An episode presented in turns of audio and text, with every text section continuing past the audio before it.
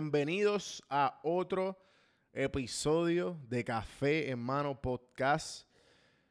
Wow, gente, somos ya casi 160 episodios. Y el 2019, ahora viendo para atrás y eh, retomando todo esto que les voy a presentar hoy, ha sido un año de demasiado crecimiento. Y para mí, y para todos los que me han escuchado en el tramo, les quiero dar las gracias genuinamente a todos los que me han apoyado, los que me han escrito, los que han significado algo cada episodio. Y mano, en verdad, sin ustedes gustarle lo que el, tipo de contenido que yo ofrezco, esto no se estuviera haciendo. Y eh, esto es algo que genuinamente me disfruto y genuinamente quiero ayudar a través de, de este podcast. Y eso es lo que se ha convertido Café en Mano, eso es lo que va a seguir evolucionando Café en Mano poco a poco. Ha evolucionado bastante, si me han seguido desde el episodio 1 hasta ahora. Y aquí más o menos en estos episodios que les voy a enseñar en el día de hoy, ha sido un tramo que pueden ver desde la calidad, desde el tipo de, de desde el tipo de preguntas que yo hago, desde el tipo de invitados que tengo, que poco a poco van aumentando de, de la dificultad de conseguirlo, de la facilidad, porque no todos son muy fácil conseguir. Eh, mano, eh, antes de que presentarles a, todos estos episodios que están ya en mi librería de, de podcast, de entrevistas y de conversaciones, quiero darle las gracias a todos los podcasts y toda la gente que ha escuchado la red de podcast de PR Sin Filtro. Pueden seguirla en prsinfiltro.com slash podcast. Ahí pueden ver lo que es este podcast, lo que es Podflix, hablando de series y películas, lo que es Boricua en PCT, una boricua que caminó de México a Canadá, 2.800 millas, o sea, grabamos todo su tramo. Y el Pocket Podcast, definitivamente unos podcasts increíbles de todo tipo de variedad. Seguimos creciendo, todavía hay eh, muchas cosas que estoy loco por enseñarles. Pero obviamente para eso viene el 2020. Así que antes de ir al 2020 y enseñarle todo lo que tenemos, bueno, déjame decirle, ya que está el giveaway, hoy es martes, esto sale martes, hoy martes 24, hoy es Nochebuena, mañana el 26 hay un giveaway de Daddy Yankee, estoy regalando dos taquillas de Daddy Yankee, no son en las palomas ni son arena, pero gente son algo. Es un gracias a todos ustedes, usted- a, a los que me siguen, saben que que este bueno nada que les quiero dar un poquito a ustedes de, lo que de lo que del disfrute. Yo también voy al concierto yo voy el 29 pero tengo dos taquillas del 28 y se las quiero dar a ustedes así que obviamente ahí está. Eh, vayan a Don Juan del Campo a Instagram y vean las reglas. Súper fácil. Tienen pueden participar cuantas veces quieran y, mano, son dos taquillas gratis, así que chequen eh, ese giveaway de las dos taquillas de Daddy Yankee para el 28, los que están en Puerto Rico. A los que están fuera de Puerto Rico, disculpen, les prometo que vienen muchas cosas para tratar de incluir al resto de las personas que no están en Puerto Rico. También, eh, como voy a Puerto Rico y voy a celebrar el segundo año, son dos años, gente, en diciembre 20 se cumplen los dos años de Café en Mano. eh, y, y pues lo voy a celebrar, no lo o sea, lo voy a celebrar no muy grande ni muy, no muy pequeño. Hablé con el dueño de Nacho Libre, que spoiler alert, la entrevista viene también. eh, Roberto Gerena, uno de los dueños. Y me dijo, mira, vamos, vamos a hacerlo allí, en la barra. Nacho Libre Puerto Rico, los que saben de Nacho Libre, es un ambiente aire libre, sirven tacos, muy bueno, obviamente nachos. Y el viernes va a haber karaoke, va a haber buenos happy hours. A los que les gusta la bebida, a los que no, pues buena conversación. Voy a estar allí con varias amistades. Los que quieran pasar a saludarme están más que bienvenidos. Como un tipo and greet. Los que no, whatever, me escriben. El amor siempre es bienvenido. Los que están por el área, Nacho Libre el 3 de enero a las 8 pm. Y los happy hours están en Don Juan del Campo en mi Instagram. Si no, pues escriben y yo les doy los detalles. También, lo otro es que vienen muchos episodios de versión segundo aniversario que van a ser todos en persona en Puerto Rico. Nada, yo creo que, deja ver, sí, yo creo que eso es todo. Voy a separar estos episodios. Voy a tratar de decir un poquito de cada uno de ellos antes de cómo fue conseguir el invitado. La experiencia mía de, conseguir el invitado, la, razón de por qué lo traje y la reacción que tuvo eh, después del episodio. El primer, episodio, el primer episodio que quiero demostrarles, el de los mejores del 2019, fue a principios de enero de la- del 2019, que fue con Kevin Anaya. Kevin Anaya es muy buen amigo mío. Él es un gerente en, la en una de las empresas más prestigiosas de la distribución de alcohol en Puerto Rico. Y él tiene una trayectoria bien interesante y hablamos de eso. Él está bien consciente de que nació con mucho privilegio, lo dejó todo ir para tener su propio mérito. Bueno, nada, aquí les dejo un pedazo de la primera entrevista con Kevin Anaya, la industria del alcohol en Puerto Rico. Tuviste la oportunidad de, de empezar, por, como quien dice, por este, tu papá te ayudó a conseguir ese trabajo. Claro. Pero de todas las conversaciones que nosotros hemos tenido, y una de las grandes razones de, de- de por qué me quería que tú te sentaras aquí, es que porque además de, de- de lo que se conoce de la vida como el underdog, entre comillas, de que como que este chamaco que empezó de abajo, y empezó... Hay 1500, en Puerto Rico hay 1500 personas que le dieron un montón de cosas. Claro. Pero muy pocas personas deciden decir, no, no, no, no, papá. Yo voy a hacer mi, mi nombre, yo voy a hacer mi apellido, yo voy a hacer lo que voy a yo, hacer. yo voy a crecer por Me mi dieron cuenta. esta oportunidad y yo voy a hacer, yo voy a hacer mi nombre. Eso es correcto. Y, y yo no sé si, si, si podemos abundar en esto. Yo voy a decir más o menos por encima y tú, me- y tú, tú abundas si tú quieres. Empezaste en la compañía que tu papá era un nombre. Claro. Y me acuerdo que tú dijiste, ok, pues yo voy a hacer este, esta idea y si porque no te estaban cogiendo en serio ahí. La situación que yo estaba teniendo allí era... ¿Se puede hablar que- de eso? Sí, sí. no, cool. y vamos a hablar lo general por encimita No, para no, tampoco claro, comprometer a otras pues, personas. Para no, para no, para no- Si existen terceras personas en esto, este, nada, mira, la realidad del asunto aquí viene siendo Deja, que, este, oye, yo, chamaquito, 17, 18 años, promoción, tenía buen apellido, buena pala. La realidad del asunto es que yo quería seguir estudiando, yo no me quería quitar, yo dije, mira, déjame hacer mi bachillerato, déjame por ahí seguirlo. Y la realidad del asunto es que para yo poder crear mi nombre, yo poder ser quien soy hoy en día, yo no podía quedarme bajo el manto o bajo una cuna, que es lo que le conocen como una cunita de oro. Ajá. No podía seguir en eso y pues tomé la decisión, pues entonces pues moverme de compañía. Y ahí entonces que empieza ya como quien dice, pues lo que soy hoy día. Que te fuiste a la competencia. Me fui a la competencia. Cabrón, eso de unos cojones de oro, loco. Me fui a la ¿Sabes? Unos cojones de oro como de grandísimos. Porque como dijiste, ¿sabes qué? Aquí no me cogen en serio ni mis ideas, ni lo que quiero hacer. Claro. ¿Sabes qué? Yo me voy a donde este chamaco. Y Fue entonces, fuerte, fue fuerte para mi familia aceptarlo, fue fuerte para muchas amistades aceptarlo, pero háblame, háblame de eso, háblame de eso. Porque, este, ¿cómo, ¿cómo fue la perspectiva de tu familia? Porque el hecho de que, ok, eh, va a seguir los pasos del papá. O, o como que, ah, pues cool. Ya, ya Claro, Kevin está está Kevin. Kevin está en la industria, whatever. Entonces, de momento tú, ese, ese momento que tú le dijiste a, a papi y a mami, como que, mira, esto es lo que va esto es lo que va a pasar. Pues y esta fíjate, es la oportunidad si que tú tener. supieras que realmente quien menos se vio afectado fue mi papá. ¿Por qué? Porque mi papá me dijo, mira, yo, ese es tú lo que tú quieras hacer, yo te voy a apoyar. No importa dónde estés sentado, donde te quieras ir a parar, yo te voy a apoyar y la regla del asunto es que voy a estar ahí para ti.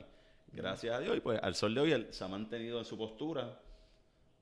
Este, él está trabajando unos proyectos nuevos, otras cositas nuevas que vienen por ahí, pero eso no viene al caso. Pero no importa la postura, donde él esté, donde yo estoy, él siempre me dijo desde el día uno, yo te voy a apoyar. Así nos tengamos que encontrarle frente y negociar en contra. que básicamente eso es lo que pasa. Eso está cabrón. Sí. Y, este, eso que, de todas las personas, tu papá estaba cool con todo el Mi papá era cool realmente, si te soy bien honesto, la opinión que realmente a mí más me importaba era la de mi papá y la de mi mamá. Y los, ¿Por dos, qué? y los dos estuvieron bien de acuerdo. Porque la realidad del asunto es que ellos son personas que me dieron todo desde el día uno. Entonces, por más que tú quieras ver, pararte aquí frente a todo el mundo, o pararte donde sea y decir, yo soy quien soy porque empecé desde cero por mi cuenta, mira, todo el mundo tuvo un push, todo el mundo tiene un motivo, todo el mundo tiene un significado.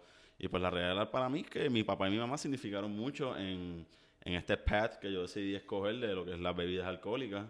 Y pues a lo mejor no trabajo para E1, a lo mejor no seguí los pasos de medicina como mi mamá, a lo mejor no trabajo para mi papá, pero oye, me apoyaron y eso para mí era lo que contaba realmente. Y al sol de hoy se han mantenido en esa postura. Y donde quiera que estén, los amo, los adoro y, y gracias. Ahí lo tienen. Y, este, para los que, pa- para hablarle un poquito más de la entrevista, eh, Kevin y yo, como dije, somos muy buenos amigos. Él no quería hacerlo al principio porque él no está acostumbrado a hacer todo este tipo de, eh, nada, de estar tan expuesto a las redes sociales y toda esta cuestión, pues obviamente por el trabajo, por- por- porque se puede perjudicar a alguien, pero tratamos de man- mantenerlo como pudieron, si pudieron escuchar la entrevista, los que pueden ver es la entrevista número 91 y la pueden escuchar completa. Estábamos bebiendo en lo que se conocía en el apartamento anterior. El estudio, lo que pueden ver ahora aquí, no existía. Esto era otro depart- el apartamento anterior en el que yo vivía. Hans estaba molestando constantemente. Eh, había mucho, había un poco de eco. No, no creo que moleste tanto. Si la ven en YouTube, está un poco. eh, está grabada con mi celular. Para los que vean, para los que sepan que ah, no necesito una cámara. No, está grabada con mi celular, se ve bastante bien. Y te la puedes disfrutar. Este, hay mucho, hay mucha información en la entrevista. Perdón, no fue una entrevista, fue más como una conversación, como pudieron escuchar, y a mí yo me la disfruté bastante, obviamente porque habían cervezas envueltas, eh, había un buen amigo de, o sea, hablando, hablando de, de- todo su tramo y de muchas muy, muy buenas conversaciones que usualmente tenemos, pero pues esta vez la agradecimos grabar. La entrevista de Kevin, pues tuvo muy buenos resultados porque entiendo que en Puerto Rico no hay ningún podcast que ha hablado de la industria de alcohol así de explícito o así de tanto detalle, entiendo yo. Eh, y está bien interesante. Así que los que están interesados en abrir un negocio en Puerto Rico, alguna barra, algún restaurante, escúchenla, se las recomiendo. Eh, entonces, volviendo, la segunda entrevista que tengo, eh, la segunda entrevista que tengo aquí es una entrevista fue con una de las personas que yo más admiro y no solo por el talento foto- de fotografía que tiene, y él no solo porque empezó con su celular y evolucionó lo que es una cámara, es por la vulnerabilidad que él tiene y por la sinceridad que él le habla a su público. Eh, yo siempre, lo, de, de la carrera que conozco, ha tenido esta, esta manera de hablar hacia la cámara bien desnudamente y pueden escucharlo ahora, hablo de Fernando Samalot. Y ha tenido una carrera súper interesante, el tipo súper talentoso. Y pues en este segmento que corté, yo hablé casi dos horas con él en la barbería de Orange Coast de mi amigo Miguel Corti. Eh, vayan a verla, está en Puerto Rico, barra entretenimiento y barbería. Habla de un feminicidio que sucedió con una de las compañeras de viaje. Es un poco deep, pero entiendo que es necesario para que entiendan el tipo de persona que es Fernando, para que entiendan el tipo de, entrevista que fue y para que entiendan lo valioso que es la información que se toca en esta entrevista. Esta entrevista fue una de las más, es una de las más escuchadas y es una de mis favoritas. Este, así que aquí la tienen, Fernando Samalot, episodio número 90. La, cosa es que el equipo no importa. Yo estuve seis años tirando con mi celular, Exacto, ¿entiendes? Yo estuve seis años con, mi quería tocar. celular y mi primera cámara era la camarita más barata de Sony y yo la amaba. Yo me compré un lente de 250 pesos que sigue siendo mi lente favorito. Cuando hice el upgrade, primero es uno porque se ve más profesional. Tengo una cámara bien cambia, Claro. un lente exagerado y cuando tú estás queriendo trabajar la gente se siente Más un- siente una comodidad como que de antre. Sí, ok, cool. esto va a Inclu- quedar cabrón. Exacto, igual bregó porque yo le subí los precios a mi esto, porque a la vez que tú inviertes, pues tú vas subiendo tus precios también. Claro. Así que fue como un proceso de crecimiento normal, pero todas las fotos que yo tiré por esos primeros seis meses con esa camarita siguen siendo de mis imágenes favoritas que he tirado en todo el año. Entonces me quedé con Mariana, eh, em, esas como dos semanas con Mariana y Manuel, su pareja. en- y wow, estuve esos tres semanas, ellas me llevaron, me llevaron para todos lados. Fuimos como para Eso fue en Costa Rica. en Costa Rica, en San Ramón. Fuimos para una, a unas montañas, a un bosque de nubes. Este, fuimos a, a este lugar que se llama La Fortuna, que tiene un, vo- un volcán, que ahí fue donde conocimos a Mar, que es la Ujú. chica mexicana, Ok. que, que luego, no sé, supiste que con- conocí a esta Uh. mujer mexicana que estaba viajando sola. Eh, y nos conocimos en el río, pasamos un día súper hermoso, súper mágico, fuimos a Hot Springs. Unas conexiones, cuando tú estás viajando, tú creas unas conexiones mucho más profundas que en tu día cotidiana, porque Ajá. todo el mundo está bien abierto. Y pues Claro. yo me senté con esta mujer todo el día y estuvimos compartiendo y hablando de, wow, esta es mi primera vez viajando solo. Y yo, mira, yo estoy en las mismas, qué bello es, papá, las diferencias que era entre viajar siendo hombre sol- solo y mujer sola. Ujú. O sea, todo está, fue un día bien profundo y bien bello. Y el día después nos despedimos y yo me fui de Costa Rica. Ajá. Y luego esa noche me entero que fu- fue asesinada esa misma noche En Costa en Rica. Costa Rica. Ella- nosotros nos despedimos y ella se fue a la costa con una chica inglesa que estaba y la mataron. Pero, Fue un asalto sexual, un feminicidio, la, sa- la mataron. Y, ¿qué? y eso fue de las cosas más fuertes que me han pasado en mi vida y más importante también porque fue como Sí, como te los ojos. fue como una pata gigante en la cara de vida y de la oscuridad en el corazón del hombre. Y también que yo... Fue bien loco porque, o sea, yo siempre he sido aliado de las mujeres toda mi vida. Siempre yo he sido también bien sensible. Mis amistades más cercanas son mujeres. Como que siempre se me hace más fácil comunicarme con las mujeres. em, que es algo que quisiera trabajar con los hombres, en realidad. Es algo que me llama mucho. Pero pues... Esto Ajá. del patriarcado y la programación, eh, el- eh, la masculinidad tóxica, que Ajá. está como ingrained, eh, son miles de años de programación. Pues, o sea, el- tanto las mujeres como los hombres son víctimas de ese sistema. Ujú. Porque los hombres que se, se aguantan, no se expresan, como que, ¿sabes? Coge como que, sé, sé un hombre, cógelo como un macho, ¿sabes? Ese tipo de como mentalidad tóxica que nos programa a que los hombres sean como que pues más cerrados, más Ujú, ujú. brunt, menos abiertos, comunicativos, sensibles, y pues yo siempre he sido así, como más conectado con mi energía femenina. Ajá, Em, así que esto fue algo que me dio bien duro, porque claro. fue como... O sea, yo estuve con... Yo aguanté sus manos el día antes, ¿entiendes? Yo Sí, la sí. última foto que le hicieron a ella viva fui yo, ¿entiendes? Ella puso su última foto ever en Instagram, era como que...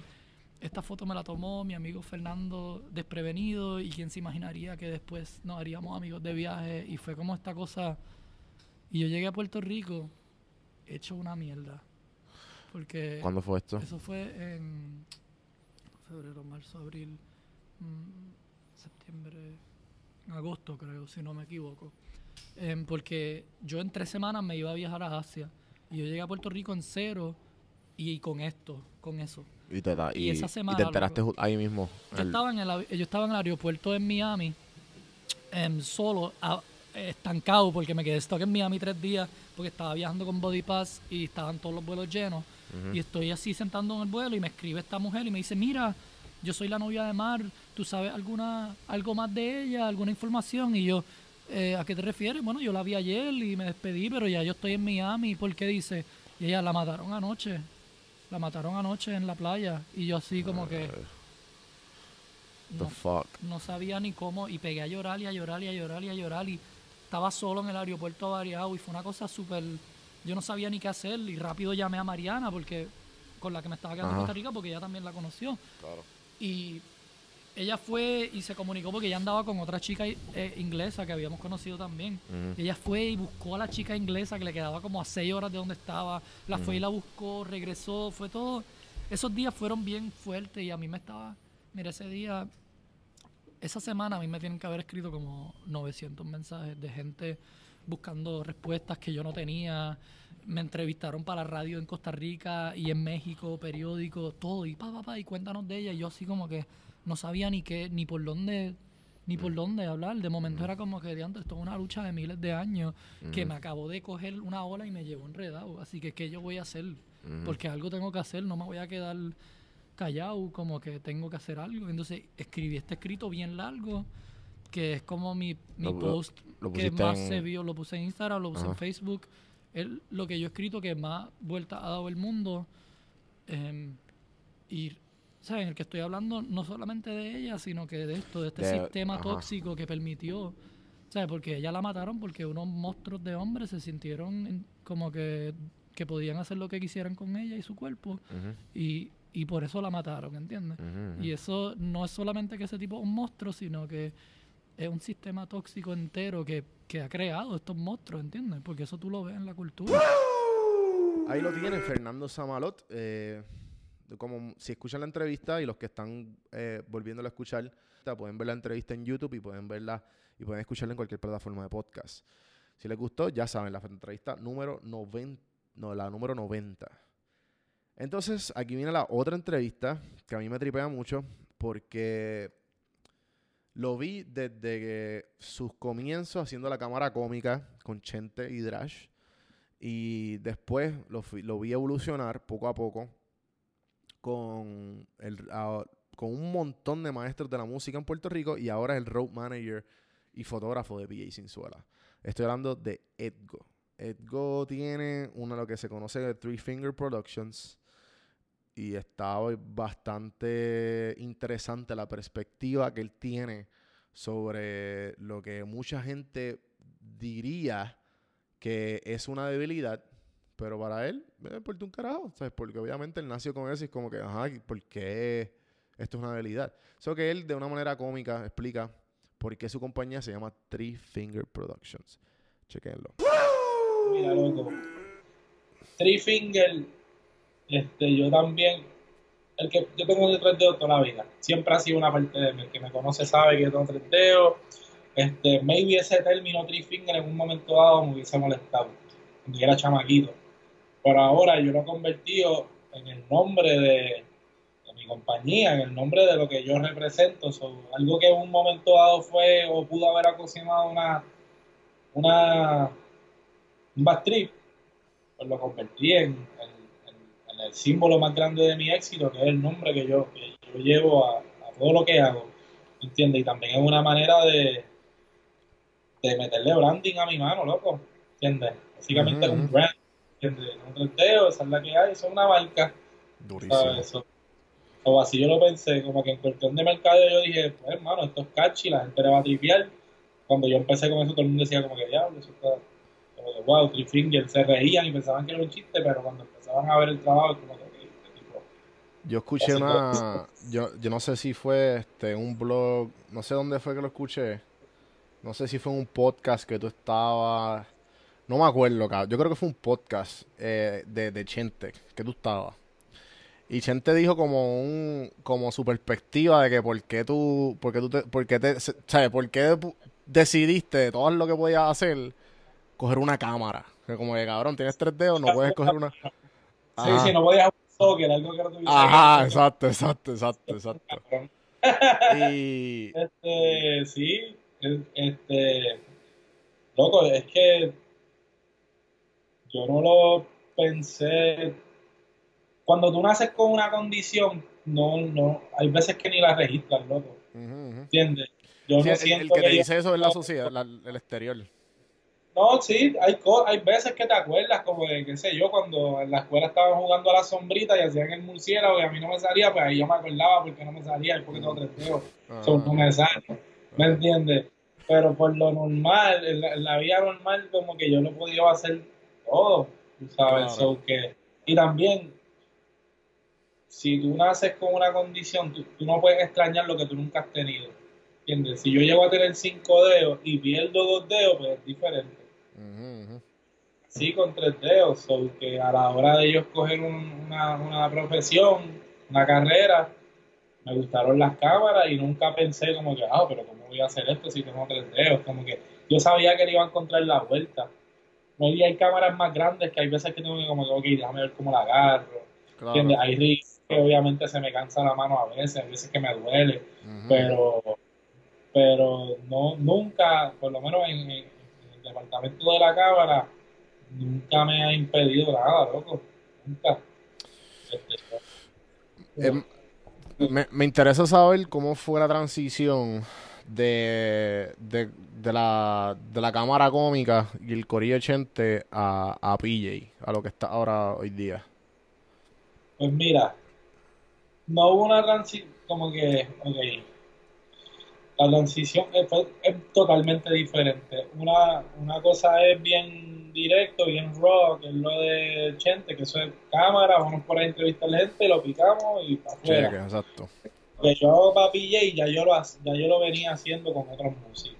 Yo había empezado a hacer documentación musical con una banda de reggae que se llama Piélago. Este, eh, con ellos fue que yo empecé y Piélago en un momento dado colaboró con PJ. Cuando Piélago colabora con PJ, PJ me conoció Mm, este, y le gustó mi trabajo. Como que yo, yo lo que yo hacía con Piélago y, y, y me llamó un día como que, mira, mano, yo quiero que hagan lo mismo conmigo, que empecé a documentar los shows. Este, y sí, mano, y le dije que sí, y aquí estamos dos años después, un par de giras después, haciendo lo mismo, metiéndole. Pero, pero lo que yo hago con PJ es en verdad es lo que me encanta. No es que no, es que no me gustaba lo que hacía con Chente, es que simplemente era, era otra cosa.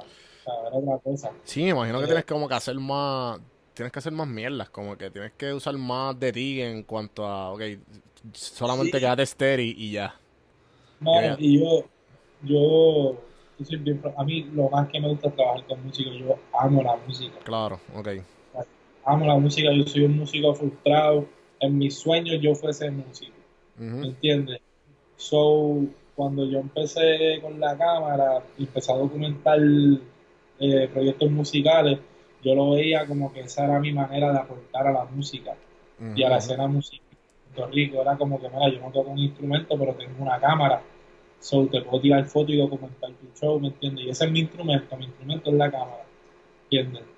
Este, so, así fue que yo lo vi. Pero en verdad, en verdad, la cámara para mí era la manera de entrar a esta industria que a mí me encantaba, que era el show business, este, el mundo del espectáculo, el mundo de la música, que es lo que, es lo que más me gusta, loco, los conciertos en vivo, los escenarios, es que es una adrenalina increíble, eh, como que estar en un show en vivo y es de las cosas que más me gusta hacer, loco, es, es hasta adictivo para mí, o sea, me da adrenalina, me encanta. Esa es la entrevista, así que la, si la quieren escuchar es la entrevista número 93. Se llama Fotógrafo y Road Manager de PJ Sinzuela, Edgar Edgo Cruz, Three Finger Productions. La pueden escuchar en YouTube, está disponible en YouTube y está disponible en todas las plataformas de podcast. Esta próxima entrevista, gente, ya vamos por tres. Son, faltan tres más.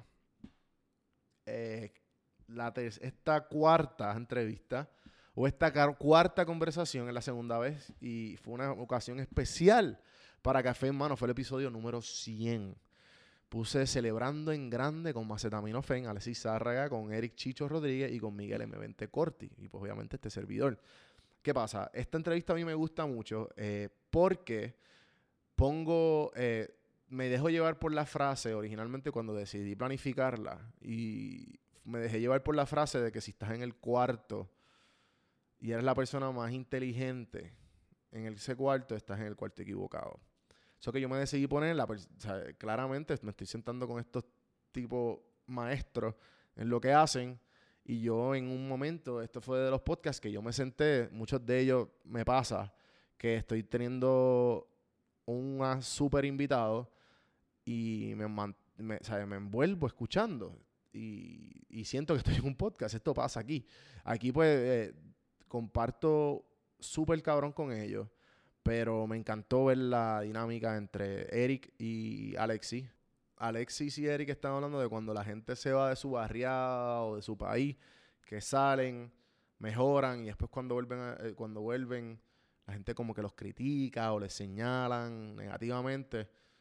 Y pues aquí empieza Eric y Alexis a hablar un poquito sobre esto. Aquí tienen el episodio número 100 con Alexis Zárraga, Mazataminofen, Eric Chicho Rodríguez y Miguel M20 Corti y este- Miguel M20 Corti y este servidor. ¿Qué pasó? Pues mira, es que perdemos mucho, a veces perdemos mucho tiempo peleando por mierda, cabrón. De verdad, de verdad. Sí, en Puerto Rico, sí. sí. eh, y hablando. Y entonces es la mierda esta de que a la miseria le gusta la compañía. Entonces, si está miserable el cabrón, viene a joderte a ti porque a ti te va bien. Ah, que tú te fuiste para allá afuera, que ahora no puedes decir nada. Pendejo. Y todo- y- a, a mí me gusta mucho el te vendiste. Te vendí. eh, Siempre, siempre que alguien está, eh, qué sé Está yo, bien, tú, tú, tú conociste un pana tuyo que militó en la, en la, en la universidad, que eran de izquierda, Ajá. y viene, se gradúan, ya se acabó el vacilón, hay que trabajar, y, y- y entonces viene, fulano consigue eh, trabajo en esta compañía, o en este bufete, o en lo que sea, y es, diablo, te vendiste. Es, que no, es que hay que responsabilidad que tener. Eh, eh, tú quieres, tú- uno tiene unas metas, eso no se compra con besitos ni. No, O sea, y él siempre es el te vendiste. Yo siempre he pensado esa mierda de que te vendiste. ¿Qué carajo te vende- es venderse? a mí- a mí- porque uno sigue siendo el mismo, pero es que es la- que progresaste. No, porque tú evoluciones. Y lo Ajá. mismo que cuando tú vuelves a tu, a tu barrio 20 años Ajá, más tarde y está todo el mundo quedado Sí. igual y tú no. Y tú te- de repente te das cuenta de que qué carajo yo estoy haciendo aquí. O no lo reconoces, hermano. Yo ahora, yo ahora mismo pa- paso por el barrio de mi abuela, donde yo, yo crecí, en Bélgica, en la 6, la, la calle de Héctor Lavoe. Y ya no conozco, está mi tía. No conozco a nadie, no conozco a nadie. Es como que, coño, está, está, acá, está bien chulo toda esta estampa, pero, Pero, eso demuestra, el, el que yo no conozca a nadie demuestra que uno se fue a hacer otras claro, cosas y logró otras. Yo me voy, por ejemplo, por la línea del pana tuyo, de que está montando negocio en Puerto Rico y si es por mí monto un negocio en Puerto Rico, por la línea de, de- no del yo no me quito y el debate, sino que en mi vida, en mi vida, o sea, es como que yo quiero montar lo que tenga que montar en Puerto Rico, destacarme como, como sea necesario, por eso mismo, por lo emocional. O sea, si voy a tener que trabajar y joderme, Lo prefiero estar acá, en Pero mi si este tierra. se lo dice al pana para no sentirse solo allá, por eso se lo dice. Ahora me cogiste. Este se, se- se- se quiere llevar a alguien y no eres tú. vamos, vamos, corre, corre. Y, y- y- y- está- tu, tu vida te lo clavaste, porque él se quiere llevar a alguien y no eres tú. Él no te ha dicho ese mismo consejo a ti. él se lo dio al pana ya. Qué tierra, eh. Qué sucio, te conozco, te conozco, aquí. Te rompió una amistad por... Ahora que empezamos, ahora te, dale, vamos a quitar unas camisas aquí. Pero está, está brutal, yo creo que eso hay que cogerlo con pinzas porque cada ser humano es un mundo diferente y, y nadie, nadie sabe lo que es la olla más que el que la menea. Y cualquier persona que hable de otra persona, yo siempre he dicho que si usted no sabe y usted va a hablar, pues usted es un imbécil. ¿Por qué? Porque usted habla sabiendo y es más chulo cuando usted habla sabiendo porque entonces no hay quien lo tumbe donde está parado. Pero es bien estúpido que tú vengas sin saber a hablar mierda. Y aquí hay gente que habla mierda con cojones sin saber. Entonces, eso lo que hace es que no ayuda a que ninguno crezca, porque eso es una energía. Eh, los güeyes. Sí, eso Son no- güeyes, sí, el par de güeyes. Ya está, ya está. Por eso es que hay tantos güeyes aquí. Mm. Y por esa línea de los güeyes, o sea, yo, ah, o sea, yo cogí la semana pasada mi primera clase de improvisación y hablan de jugar para equipo Sí. En la improvisación, pero en la vida real. O sea, realmente Lo, lo que funciona. pasa, lo que pasa, ok, ahora, ahora porque a mí me encantaría y yo me voy vamos a por esa profundizar rápido en esto. Voy rápido. No hay, no hay, no hay prisa. No, lo que, lo que tú trabajas en improvisación, en plan técnico o teórico, definitivamente te va a ayudar a que tú como ser humano modifiques. Pero lo que tú modifiques como ser humano primero, te va a hacer mejor improvisador. Lo que pasa es que tú probablemente no lo veas de golpe y la gente te lo diga y tengas instructores que te lo digan porque lo han escuchado, pero ayudarte a llevarte a ello para que tú lo veas, es que hasta que tú no lo vives, tú no haces el switch. Tú tienes que. Lo, lo- el trabajo de improvisación es un trabajo que se hace basado en errores. Mi manera de trabajar y mis talleres de improvisación son para desde el día uno hasta que tú te vayas, tú no ganes nada. Tú vas a perder todo. Tú vas a fallar en todo momento. Tú te vas a romper la cabeza, tú no vas a armar el rompecabezas, tú no vas a armar el Rubik's Cube, tú no vas a lograr nada que no sea bregar con tus propios fracasos. Si tú pasas esa etapa, cabrón, tú estás ready para escuchar, tú estás ready para trabajar para el otro y tú estás ready para, subirte a un escenario sin ningún problema de coger los balazos que tengas que coger de donde vengan y tú vas a ser Dios en el escenario.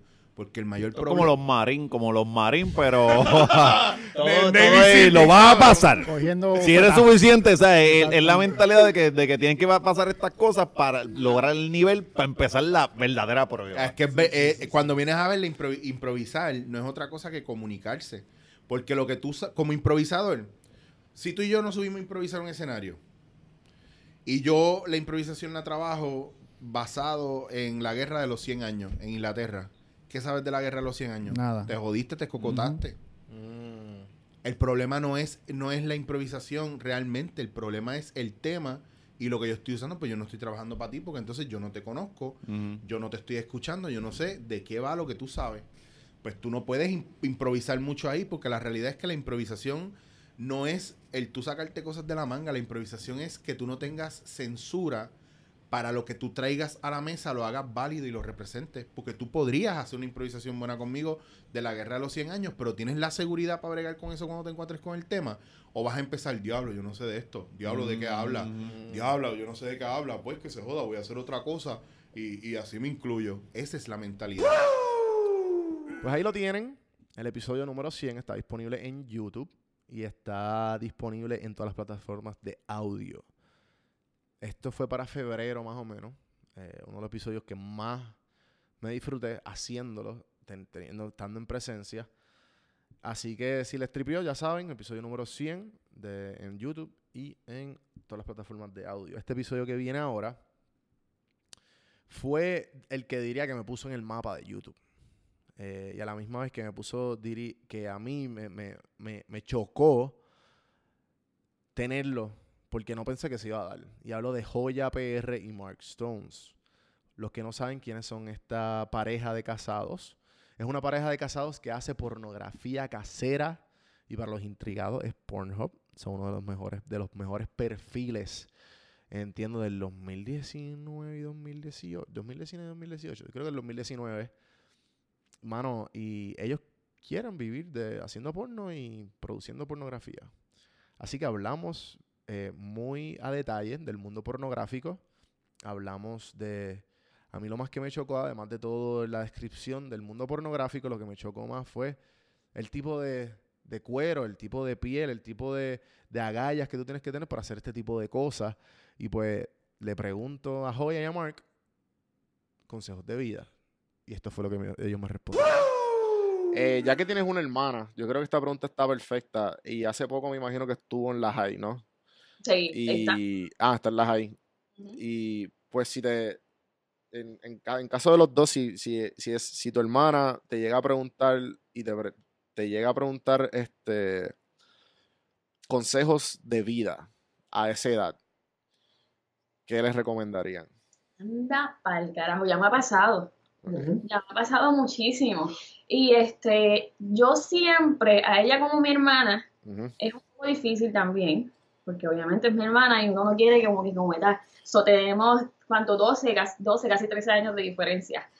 Y ella, pues, pasó por un momento, perdóname, chica, mi amor, si te estoy tirando al medio, pero ella pasó por un momento como todos, como que de que no sabemos dónde estamos, no sabemos quiénes somos nosotros. Yo creo que todos como seres humanos, cuando pasamos por la adolescencia, estamos, tenemos un signo de interrogación en nuestra mente. Y también pensamos mucho, ay, ¿qué va a decir mami? ¿Qué va a decir papi? ¿Qué va a decir las- los que están estudiando conmigo? ¿Qué van a decir mis maestros que me, que me, ven, como, que me ven de esta manera? Y, y el signo de interrogación siempre está eh, como adolescente. Yo siempre lo que le digo a ella es, sé tú, haz lo que a ti te hace feliz. Este, y prueba. ¿Me entiendes? Yo, porque lo- yo no le puedo decir a un adolescente de 16 años, este, no pruebes marihuana nunca, que eso te va a hacer daño. No, este, no hagas eh, esto nunca porque esto está mal. Nosotros muchas veces le, le queremos imponer a, la, a los niños, a los adolescentes, ciertas creencias cuando muchas veces, hasta a- muchas veces lo hacemos, ¿entiendes? Creemos en eso también. Como el ver porno, este, no, no veas porno, que eso está mal. porque está mal? ¿Entiendes? Entonces, este, yo lo que digo es, ¿sabes qué? Es- eh, prueba en tu vida. Este, haz lo que te gusta. Descubre por ti misma lo que está bien y lo que está mal dentro de tu vida. Pero nunca, nunca llegas al límite o, o te pases de cierto límite que tú digas, me jodí. Y el límite para una persona es diferente para el otro. Exacto, tú sabes, Right. ahora mismo muchas parejas como nosotros eh, no pueden no podrían hacer pornografía como pareja porque quizás no lo aguantarían, quizás el hombre este, no soportaría saber que Hay otro hombre que hay otro hombre masturbándose pensando en ella. Ujú. ¿Sabes? Cada persona tiene unos límites diferentes en la vida. Y yo siempre le digo a ella, este, sé, sabe cuáles son tus límites, ¿sabes? Está bien clara de cuáles son tus límites y hasta dónde tú estás, hasta dónde tú quieres llegar. Si tú quieres probar algo, pruébalo. Si tú quieres hacer algo, hazlo. Pero, no, pues, tú, sabes, a- ver, son muchas cosas, son muchas cosas. No, no, en verdad, buenísimo. Pero también el, el hecho de, de- para mí es bien importante que una persona desde adolescente sepa quién es, sepa qué es la felicidad, sepa que, que yo ahora mismo, yo me siento feliz desde hace muchos años, desde, la- desde que no teníamos nada. Desde que vivíamos en un madre de aire, en un apartamento pequeño, yo me siento satisfecha y feliz porque, porque supe cómo hacerlo. Yo siempre la dejé ser ella también. Yo, yo creo en lo mismo que en la libertad. Para mí la libertad es una cosa... Cuando tú no dejas que nadie se meta en tu vida, cuando tú, cuando tú dices, no, la gente tiene este límite conmigo, Yo no voy a permitir esto en mi vida. Y voy a sacar todo lo negativo, que venga lo positivo. Ahí dices como que, ok, esta es. Y eso también lo que yo le digo a ella, tú sabes, no permitas que la gente te, te mangonee, que te, que te diga lo que tienes que hacer, nada. Sé tú y punto. no creo que... Eso está cabrón. Eh, ahí se puede agarrar el episodio. Esto quedó cabrón. ¿Y tú? Algo que quieras, algo que quieras añadir a eso. Sí, eh, el, con el mismo tema, yo vengo, tenemos la misma mentalidad, yo creo en la libertad del individuo, ¿sabes? Tú haz lo que te hace feliz y, y que se, se vaya para el carajo el resto. Yo siempre he sido así, yo fui rechazado cuando chamaquito y todo, porque me crié en Arecibo y yo en la, en la intermedia descubrí la música que me gustaba, que era el rock. Estábamos en los 90 y todo el mundo estaba escuchando underground en aquella época. Y yo era el rockero puerco que no se baña, yo soy esto, yo soy lo otro. La gente siempre señalando y jodiendo que si esa música satánica. Yo decía, música satánica que habla de cosas de la vida, pero tú estás hablando de matar, vender droga, y eso no es satánico, eso es cristiano. Ujú. Ujú. Y, y siempre, eh, siempre he tenido una perspectiva de que la gente son un montón de hipócritas la sociedad como tal en general. Ujú. Eh, vivimos un doble estándar y yo dije, para el carajo, yo voy a ser yo porque siempre me van a criticar, siempre me van a joder. Y yo dije, ya se acabó, yo voy a ser yo. Y yo me descubrí muy temprana edad, me descubrí quién soy yo y desde ese momento he sido quien soy. Y siempre he creído en la, en la, en la libertad del individuo, por eso mismo, por las experiencias que he vivido. Y hay gente que le caigo bien, hay gente que le caigo mal. Y yo no soy un billete de 100 para caerle bien a todo el mundo, ¿me entiendes? Claro. Ahí lo tienen. Joya PR y Mark Stones en Pornhub y en todas las plataformas de pornografía. Y Joya PR en Instagram. Eh, los que quieran escuchar la, la entrevista está en YouTube. Lo digo porque me puso en el mapa porque tiene, sea, eso explotó de una manera ridícula. Todos los ellos tienen fans alrededor de todo el mundo y todos los fans literalmente vinieron a verla hablar porque es la primera vez que hablaba. Así que esto me pompió bien duro y me di, me- fue una de las eh, entrevistas claves del 2019 que, que hasta salió en el Calce. El Calce es un, un periódico de sátira y sátira puertorriqueña. Lo pueden, mano, y ellos, y ellos le dieron ripos y eso fue como que wow. Nada, me disfruté mucho, la que la pueden ver en YouTube. Eh, la primera se llama La Primera Entrevista Joya PR y Mark Stones. Y está disponible en todas las plataformas de audio. La que viene ahora es este. Ah, perdón, esta es la, la entrevista de Joya es la 103. Y la que viene ahora fue como un highlight. Eh, fue algo que yo no pensaba que iba a suceder. Que cuando sucedió, yo dije, "Nah, estoy aquí. Y estoy hablando de, para los que no saben, eh, una de las personas que más yo admiro en el mundo podcaster hispano es Chente Hidraz, Vicen- Vicente Chente Hidraz, un comediante, podcaster puertorriqueño, eh, que él fue el que se dio la tarea a entrevistar a todos los actores y comediantes de Puerto Rico y evolucionó. Y hoy día se considera entrevistando a gente, todo tipo de farándula, de todo, todo lo que tenga que ver con este reggaetón, trap y, bueno, toda persona de farándula de Puerto Rico. Esta entrevista me gustó mucho porque me senté con, me senté con Chente en Gallimbo Studios, me abrió las puertas y hablamos sobre la creación de contenido. Hablamos de cuando ese momento, cuando yo colaboré con él, yo colaboré con él antes, una vez antes de todo esto, y le, le comento cuando yo lo vi en acción y a mí me, me, me prendió esa chispa de, él está haciendo eso. Así que chequense de lo que me estoy, estoy hablando. Eh, la creación de Gallimbo Studios con Chente y Girash, el episodio número 138.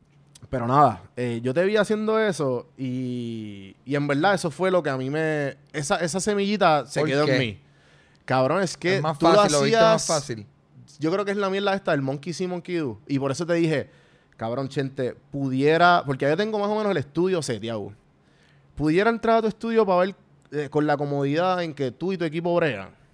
Cabrón, esto, esto es ¿Qué un te pareció? Esto, esto es un masterpiece, loco. Esto, esto es como una orquesta que, en verdad que, loco... Ahorita, para que sepan, eh, nosotros ah, literal empezamos a grabar este podcast, pero ahorita estábamos grabando sorpresa.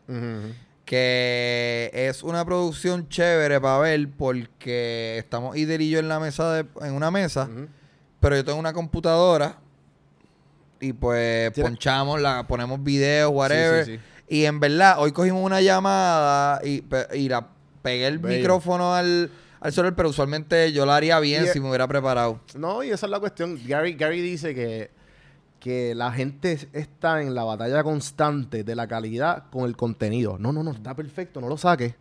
Y tú has masterizado eso preciosamente. Patea cabrón. eso. Fuck it, tú como que... Se fue. Ah, me están llamando, pap, al micrófono, que se joda.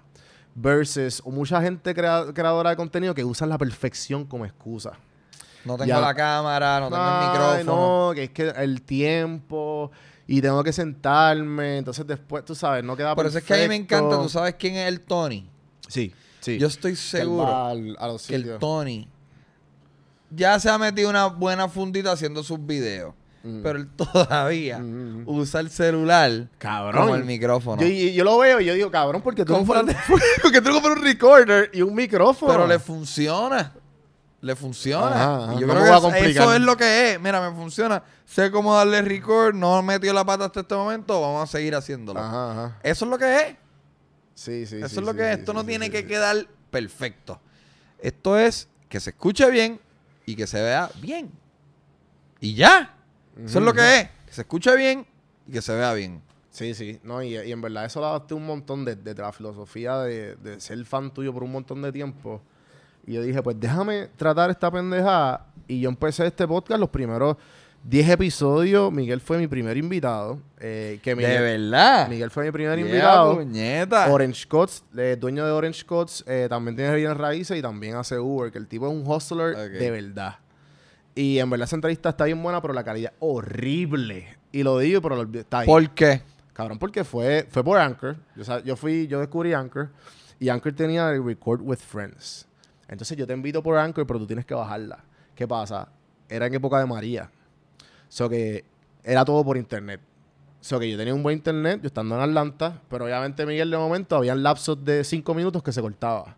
Y habían otros lapsos de 10 minutos que se volvía a cortar.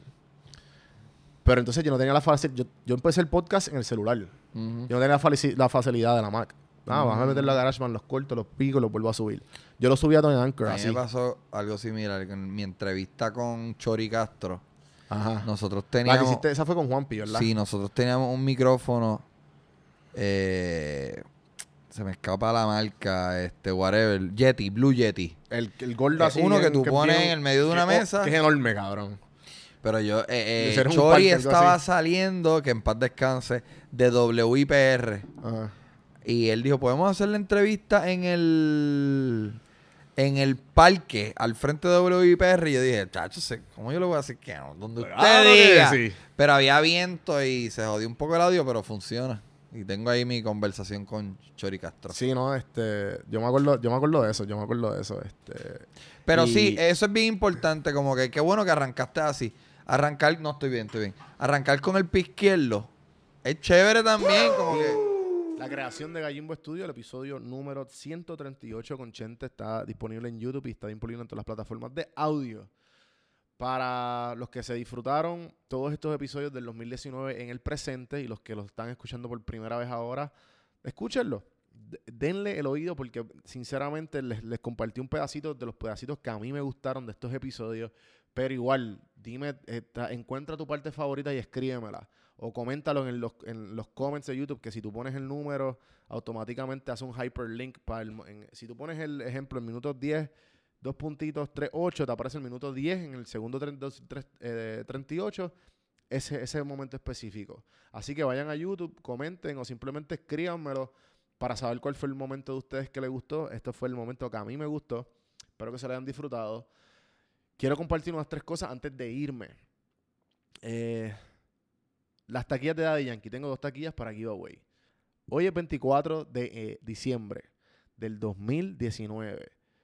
Las taquillas, voy a decir quién se las ganó el 26 de diciembre. Así que tienen dos días para participar. Entren a mi Instagram, sigan las reglas y participen. Gente, hay mucha gente comentando y no se están suscribiendo en YouTube. Eso es una de las reglas. Si no estás suscrito a YouTube, no te vas a poner en la lista de, de random, en, la, en- la- la cuestión esa que se de randomiza y te dice quién ganó. Sigan las reglas, dos taquillas de Daddy Yankee para este sábado, el, perdón, el, sí, este sábado. Sí, este sábado, el 28, el matiné de Daddy Yankee, el concierto de una hora de día en el Choliseo. Vayan, las taquillas no son ni arena, no son ni paloma. Gente, es algo, es gratis. Así que vayan a participar, si pueden ir el 28 de diciembre. Otra cosa más, tengo el segundo aniversario de Café en Mano, gente. Ya son dos años, más de 150 episodios y por ahí seguimos creciendo y por ahí, por todo lo que viene para el 2020 que estoy bien pompeado, vamos a celebrar juntos. El enero 3, el viernes, el viernes enero 3, este viernes no, el otro, vamos a estar en Nacho Libre, Puerto Rico. Eh, hablé con Roberto, Roberto, spoiler alert, se va a entrevistar, uno de los dueños de Nacho Libre, Puerto Rico. Y me dijo, mira, vamos a hacerlo en la barra, vamos allá, el, el segundo aniversario de Café en Mano.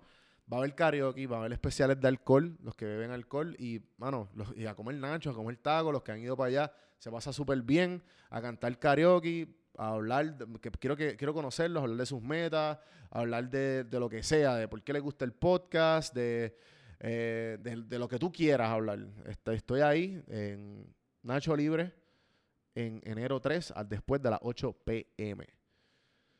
Últimamente, ya se está acabando el 2020. Perdón, se está acabando el 2019, estoy adelantado. Y, mano, acuérdenselo, les quiero dar un mensaje. Siempre tienen que empezar, no importa si es el final del 2019, no importa si vas a empezar el, 2000, el 2020, esta filosofía de gano que empiezo el lunes. No, mano, empieza mañana. Olvídate del año que es, olvídate del día que es. Sea, tú empieza mañana si es hacer la lista de lo que tienes que hacer, si es, este, por más estúpido que sea, de, de comer más saludable, de parar de fumar cigarrillos, de este, hacer ejercicio, de lo que sea, de, ah, pues quiero renunciar de mi trabajo y quiero hacer esto. Haz un plan, haz un plan. Eh, ahí tengo varios episodios, un episodio que se llama Usando el miedo a tu favor. Haz una lista de, usando tus miedos, cómo tú los puedes usar a tu favor, que es una lista este, de cómo usando las cosas, los peores acontecimientos, usándolos a tu, a tu privilegio. Muy bueno, escúchenlo. Se llama Fear Setting, el ejercicio. Los que lo han escuchado saben lo que es. Yo hablo un poquito sobre eso. Así que que el 2020 y las metas que se propongan, empezando mañana, estén cabronas y que se cumplan. Y aquí a la orden. Gente, acuérdense suscribirse en YouTube, acuérdense escucharnos en, todas las plataformas y en el subscribe. Denme follow en Instagram, eh, Facebook. No uso mucho Facebook. Escuchar la red de podcast. Quiero darle las gracias a toda la gente que ha escuchado los podcasts de Podflix, eh, Boricua en PCT, el Pocket. Y por ahí vienen muchos más proyectos que estoy loco por compartir con ustedes. Gracias. Acuérdense de escucharlos, denle el chance. Y si necesitas ayuda, si quieres ser parte de la red, escríbame. Si necesitas ayu- ayuda haciendo tu podcast, escríbeme. Si necesitas ayuda en, en lo que tenga que ver todo lo que sea con tu negocio digital, estamos aquí para servirte en Puerto Rico sin filtro. Así que gracias nuevamente, gente, y hasta la próxima. Que este 2019, a dejar todo atrás y siempre con la mirada hacia el frente para el 2020 y para el futuro. La vida no hay más ninguna otra dirección que para el frente. Salud, gente.